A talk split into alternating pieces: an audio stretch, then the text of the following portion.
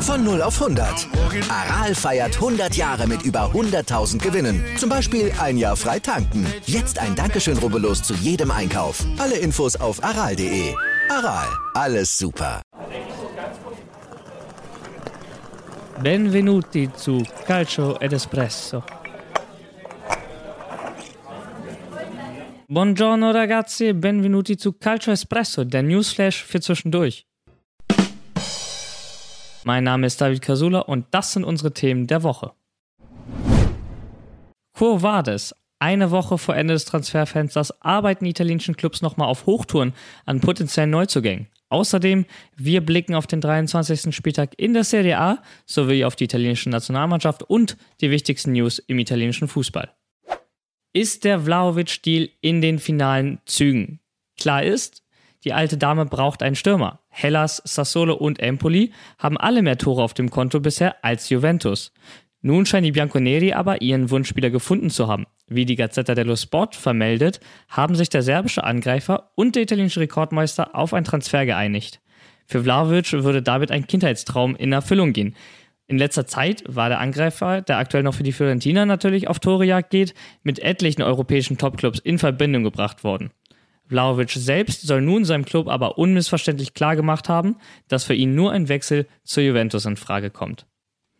Dennoch könnte es da Probleme bei der Ablöse geben, denn Florenz fordert, wie man mittlerweile weiß, 60 bis 70 Millionen Euro Ablöse Minimum.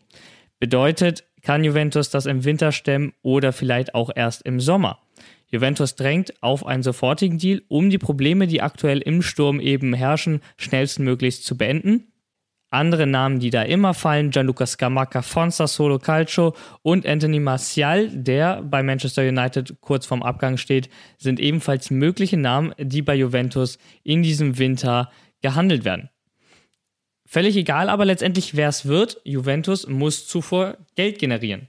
Also sprechen wir über mögliche Abgänge. Wir haben da auf der einen Seite Rodrigo Bentancur, da kommt jetzt Angebote aus der Premier League, nicht zuletzt von Aston Villa, sind interessiert an einer Verpflichtung des Uruguayers. Bei Ramsey gestaltet sich das ein bisschen schwierig. Ähm, Crystal Palace, Burnley sollen bisher auf ihn zugekommen sein. Er hat diese Angebote abgelehnt, wartet laut Juventus-Experte Giovanni Albanese wohl auf ein Angebot von einem anderen Team aus der Premier League, nämlich von Newcastle United. Da wird es dann spannend zu sehen sein, ob die nochmal Geld in die Hand nehmen diesen Winter, eventuell ein Angebot für Ramsey machen. Juventus ist nicht abgeneigt, Ramsey zu verkaufen. Ähm, Trainer Massimiliano Allegri hat auch bereits in einer Pressekonferenz klargestellt, dass Ramsey den Verein verlassen wird. Ob es in diesem Winter noch klappt, es steht noch nicht fest, ist allerdings die wahrscheinlichste Option. Anderes Thema wäre Arthur. Da ist der FC Arsenal interessiert, allerdings nur an einem Leihgeschäft bis Ende des, äh, ja, bis Ende des Sommers, bis Ende der Saison. Juventus würde lieber etwas Geld sehen, wird aber Arsenal wohl äh, entgegenkommen müssen. Die Gunners werden keinen teuren Transfer in diesem Winter mehr machen.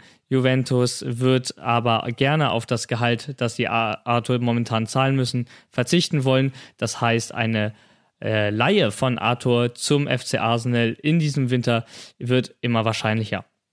Eine Mannschaft, die eigentlich weniger äh, im Kader verändern muss, ist Inter Mailand. Ähm, gut nach der Floskel Never Change a Winning Team.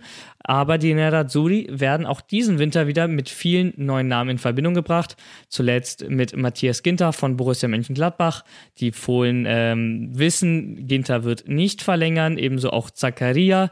Würden natürlich aber gerne noch etwas Geld sehen, aber weder Inter bei äh, Ginter noch Juventus bei Zakaria sind wohl bisher mit offiziellen Angeboten für einen vorzeitigen Transfer im Winter auf Gladbach zugekommen. Bedeutet, das Thema ist zwar noch nicht durch, aber auch wieder unwahrscheinlicher.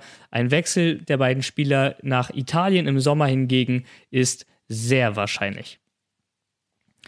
Und Inter schaut sich auch anders, anderweitig in der Bundesliga um. Andere Namen, die da fallen, ebenfalls von Borussia Mönchengladbach, Rami Benzebaini, Angelino von RB Leipzig Und ein Name, der immer mal wieder im Zusammenhang mit Inter Mailand gefallen ist, Philipp Kostic von Eintracht Frankfurt. Keiner dieser Namen ist für den Winter relevant bei Inter Mailand, da wird nichts mehr passieren. Allerdings sind diese drei Spieler sehr wahrscheinliche Optionen für Inter Mailand im Sommer. Und wir haben einen Intertifoso gefragt, Max, einige werden sich äh, an ihn erinnern aus einer Podcast-Folge, was sich bei den Nerazzurri in diesem Winter vielleicht noch tun könnte. Und zwar gibt es Folgendes zu vermelden, nämlich Satriano, unser uruguayisches Talent, wird für den Rest der Saison nach Brest in die Liga wechseln, um dort Spielpraxis zu erlangen. Nämlich bei uns hat er nur vier Kurzeinsätze in der Liga gehabt mit 33 Minuten, also nichts Weltbewegendes, was der Entwicklung weiterhilft. Und vor ein paar Tagen erst gewechselt und direkt gleich im letzten Spiel reingekommen. Zwar eine Minute gespielt, aber man sieht, sie werden auf ihn bauen, wenn er direkt zum Einsatz kommt. Dann gab es das Gerücht, wird Sensi zu Sampdoria Genua vielleicht wechseln? Und nein, das wird wahrscheinlich nicht passieren, weder fest noch als Laie. Denn er hat im Coppa sehr überzeugt gegen Empoli, dort sogar getroffen, sehr sehenswert, sollte man sich angucken. Dann gibt es noch unser argentinisches Talent, Colidio, wobei mittlerweile mit 22 kein Talent mehr. Aber der kam damals 2018 für 9,5 Millionen von der Bocker-Jugend, spielte letztes Jahr leihweise in Belgien, 31 Spiele, zwei Tore, drei Vorlagen. Also maximal eine mittelmäßige Statistik, nichts Weltbewegendes. Wird die nächsten eineinhalb Jahre zu Atletico Tigre in die erste argentinische Liga wechseln. Ob er jemals das Geld wert sein wird, ist fraglich. Ich tendiere eher mal leider nicht dazu. Mal wieder klassisch bei Inter Geld verbrannt. Dann gibt es aber was ganz Heißes, nämlich Felipe Caicedo, 33. Bekannt war er bei Lazio, hat unser, unser, unter unserem Trainer schon gespielt, vier Jahre lang. Die letzten drei Jahre im Schnitt knapp 30 Spiele. Und da immer achtmal, neunmal und achtmal und ein paar Assists getroffen in der Liga. Also für einen Rotationsspieler eine durchschnittliche Leistung. Kann man sich ansehen. Nur das Problem in der Saison hat er schon 13 von 23 Ligaspielen verpasst. Bei Genua ist er seit dem Sommer dort auch nur Rotationsspieler, beziehungsweise dort mehr Ersatz als Rotation. Und ja, da auch nur ein Tor, drei Vorlagen in neun Spielen. Viel verletzt, sollte als Ersatz für Korea kommen, der bis mindestens Ende Februar fehlen wird. Nachdem Philippe auch extrem viel verletzt ist in der Saison, ist die Frage, macht es ihn, ihn zu holen? Er würde, wenn dann nur bis zum Sommer per Laie kommen. Aber wenn der Junge selbst mit 33 schon so verletzungsanfällig jetzt ist, hm, ich würde eher die Finger davon lassen. Ja, mehr gibt es nicht zu berichten. Auf jeden Fall wird sich einiges im Sommer tun. Die Zeit wird aber noch kommen. In dem Sinne, schönen Abend euch und ciao, ciao. Und nicht nur bei Spielern gibt es was zu berichten, sondern auch bei Trainern, auch Kurioses, denn Trainer Bruno Labbadia wird nicht neuer Cheftrainer beim krisenden FC Genua und das, obwohl die Übernahme bereits als nahezu sicher galt, denn aus dem Deal wurde nichts. Genaue Gründe sind nicht bekannt, allerdings könnte es mit seinem Lieblingsverein in Italien zu tun haben. Sky Italia fragte den deutschen Trainer, der auch italienische Wurzeln besitzt und auch fließend Italienisch spricht, während seiner Zeit beim HSV nach eben genau diesem. Äh, Sampdoria Genua. Es ist Sampdoria Genua. Mir haben schon immer die Spieler dort gefallen, wie beispielsweise Roberto Mancini, Vischewood oder auch Vialli. Sie sind eine kleine Mannschaft, aber mit großartigen Spielern. Bruno Labbadia ist es nicht geworden, dafür aber ein anderer Deutscher, denn Genua findet seinen Chevchenko-Nachfolger in Alexander Blessin, äh, der zuletzt beim KVO Stende in Belgien unter Vertrag stand, ein eher unbekannter Trainer. Allerdings dürfte dabei äh, Genuas Sportdirektor Johannes Spors eine wichtige Rolle gespielt haben. Der kennt nämlich Blessin noch aus der gemeinsamen Zeit in Leipzig. Und Genua möchte sich auch mit Spielern noch verstärken. Nadim Amiri, 25 Jahre alt, wird wohl zu Genua wechseln. Ähm, Ge Gespräch ist eine Laie mit einer möglichen Kaufoption in Höhe von 9 Millionen Euro. Der Medizincheck soll bereits an diesem Dienstag stattfinden und der Transfer kann noch vor Ende der Woche vermeldet werden. Auch Atalanta Bergamo schnappt sich noch einen Spieler von Ligakonkurrent Sassolo. Ähm, Jeremy Boga wechselt zu den Bergamaschi. Auch da ist es eine Laie mit einer Kaufpflicht, diesmal allerdings in Höhe von 22 Millionen Euro, wird aber erst im Sommer fällig und damit wird Boga auch der neue Rekordtransfer der Lombarden. Und äh, Venezia holt sich nach Michael Cuisance von Bayern und Nani nun den nächsten interessanten Spieler. Die Rede ist von Österreicher Maximilian Ullmann von Rapid Wien, bekommt einen Vertrag bis 2024 und das, obwohl er im Sommer ablösefrei gewesen wäre. Das heißt, Venezia nimmt den Abstiegskampf an, verstärkt sich nochmal weiter mit einem Verteidiger und wir haben dazu den österreichischen Sportjournalisten und Rapid-Anhänger Philipp Hagen gefragt, worauf dürfen sich denn die Veneziani jetzt besonders freuen? Der Max Ullmann ist ein sehr offensiver Flügelverteidiger. Also der geht wahnsinnig gerne nach vorne mit, bereitet oft viel, viel Tore vor, schießt auch selber gerne manchmal aus der zweiten Reihe ab. Bin gespannt, ob es für die Serie A reicht. Also das ist schon nochmal ein anderes Niveau natürlich als die österreichische Liga.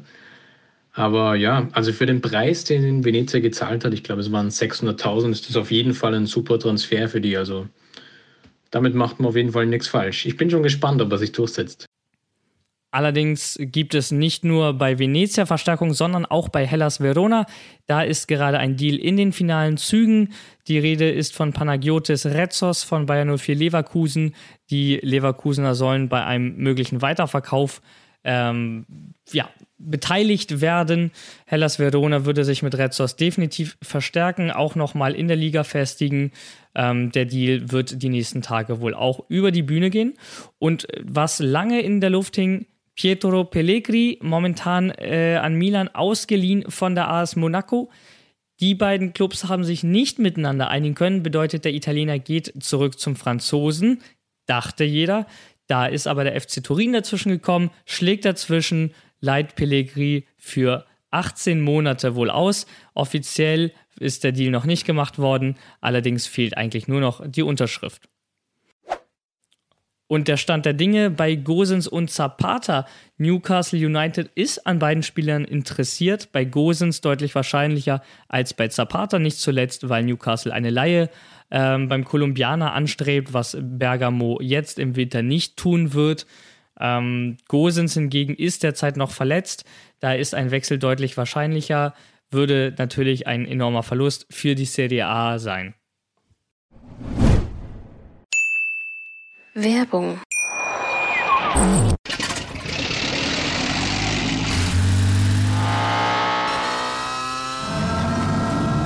Von 0 auf 100. Aral feiert 100 Jahre mit über 100.000 Gewinnen. Zum Beispiel ein Jahr frei tanken. Jetzt ein Dankeschön, rubbellos zu jedem Einkauf. Alle Infos auf aral.de. Aral, alles super. Werbung Ende. Der 23. Spieltag in der Serie A stand an diesem Wochenende an. Inter Mailand schlägt Venezia mit 2 zu 1, behauptet damit die Tabellenführung und führt die Liga mit vier Punkten und noch einem Spiel in der Hinterhand dominant an. Kontroverse gab es vor dem Ausgleichstreffer von Barella. Da ist Jaco mit dem Ellbogen gegen Modolo nämlich sehr hart vorgegangen. Der war, hat es gecheckt und entschieden, dass dieser Ballverlust nicht zum Tor von Inter führte, gab den Treffer. Venezia-Fans sind natürlich enttäuscht, da man den 2 zu 1 Treffer zur Niederlage durch Edin Dzeko erst in der 90. Minute bekam und diese Punkte im Abschießkampf besonders wichtig gewesen wären. Lazio Rom und Atalanta Bergamo trennen sich 0 zu 0. Das ist ein Ergebnis, das beiden Mannschaften nicht wirklich weiterhilft. Die Konkurrenz aus Turin und Mailand konnte dieses Geschenk aber auch nicht nutzen. Denn auch die beiden trennten sich im Spitzenspiel dieses Wochenendes im San Siro leistungsgerecht mit 0 zu 0 unentschieden am Sonntagabend. Slatan hat sich dabei in der 28. Minute eine Verletzung zugezogen, musste ausgewechselt werden. Die Diagnose ist noch nicht bekannt, aber natürlich gute Besserung an dieser Stelle an Slatan. Auch in dem Spiel ein großer Aufreger um einen möglichen Morata-Elfmeter. Morata kam im 16er Zufall nach Foul von Messias. Schiedsrichter Di Bello hatte hervorragende Sicht auf die Szene, entschied sich nicht für einen Strafstoß, der auch der war, griff nicht ein und heute gab es in der italienischen Presse eine ordentliche Medienschelte für die italienischen Schiedsrichter wieder. Cagliari Calcio sammelt einen wichtigen Punkt beim 1:1 gegen die Fiorentina im Kampf gegen den Abstieg. Florenz lässt im Kampf um Europa federn. Die Sarden haben sich in diesem Spiel besonders aufgerieben und können auf diesen Punkt besonders stolz sein. Spezia Calcio gewinnt gegen Sampdoria Genua. Drei Siege in Folge nun für La Spezia und die vierte Niederlage für Sampdoria, auch unter dem neuen oder dem Neu-Alt-Trainer Giampaolo. Und der SSC Neapel gewinnt im regionalen Derby gegen die US Salernitana deutlich mit 4 zu 1, auch wenn es zwei äußerst strittige Elfmeter für die Napolitaner gab. Am Ende eine klare Sache. Napoli bleibt damit weiterhin im Titelkampf mit drin. Werbung, Werbung, Ende. Kommen wir zum Newsflash. Erfolgreiche OP für Federico Chiesa, denn nach seinem Kreuzbandriss Anfang Januar erfolgte am Montag die Operation. Die OP ist laut Ärzten und dem Verein gut verlaufen und schon wenig später postete Chiesa ein Bild auf Instagram mit den Worten OP geschafft, es geht wieder los. Nichtsdestotrotz wird der Juventus und auch den Azzurri rund sieben Monate fehlen. Wir drücken natürlich die Daumen und wollen ihn so bald wie möglich wieder auf dem Platz sehen. Gute Besserung, Federico, an dieser Stelle. Es gibt eine Erholungspause für die Serie A Team, denn die europäischen Ligen lassen ihren Betrieb für die nächsten zwei Wochen ruhen. Grund hierfür ist ein von Corona bedingtes Abstellungsfenster, das die FIFA den Kontinentalverbänden im Sommer 2020 gewährt hat. Dies ist ein Ausgleich für die damals entfallende Länderspielpause zwischen August und September 2020.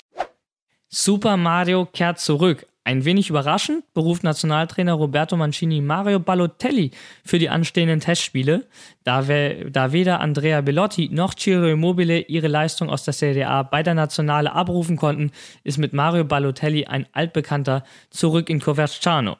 Sein letztes Spiel machte Super Mario im Herbst 2018 und Fun Fact an der Stelle, ich war damals in Bologna im Stadion und habe sein Damals dachte ich, letztes Spiel für Italien gesehen. Nun dürfen die Italien-Fans sich eventuell wieder darauf freuen, Super Mario auch in einer möglichen Weltmeisterschaft bewundern zu dürfen.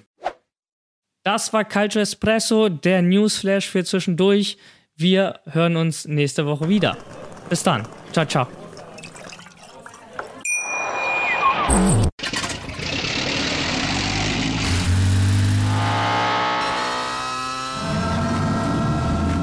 Auf 100. Aral feiert 100 Jahre mit über 100.000 Gewinnen. Zum Beispiel ein Jahr frei tanken. Jetzt ein Dankeschön, rubbellos zu jedem Einkauf. Alle Infos auf aral.de. Aral, alles super.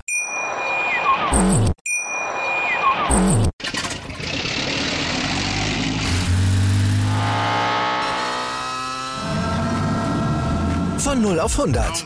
Aral feiert 100 Jahre mit über 100.000 Gewinnen. Zum Beispiel ein Jahr frei tanken. Jetzt ein Dankeschön, rubbellos zu jedem Einkauf. Alle Infos auf aral.de. Aral, alles super.